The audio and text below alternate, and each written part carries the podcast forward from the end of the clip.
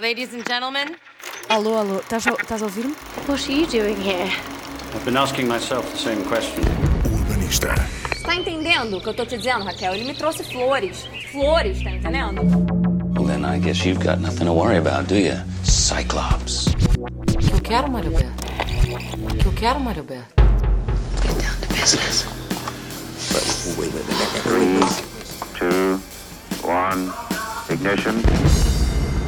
Liftoff. Vai pro diabo, descarrega.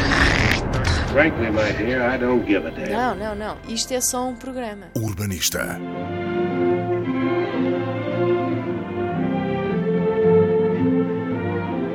O urbanista está novamente fora do estúdio. Desta vez ah, viemos para o campo, mas para o campo possível, porque estamos em Lisboa e não dá para ter um daqueles campos verdejantes típicos dos Açores. Mas vamos imaginar que estamos nos Açores debaixo de uma árvore frondosa, uma daquelas que Joel Neto nomeia no seu novo livro e que eu não faço ideia quais são, um pouco como o Pedro Mexia apontou na apresentação do novo A Vida no Campo, os anos da maturidade.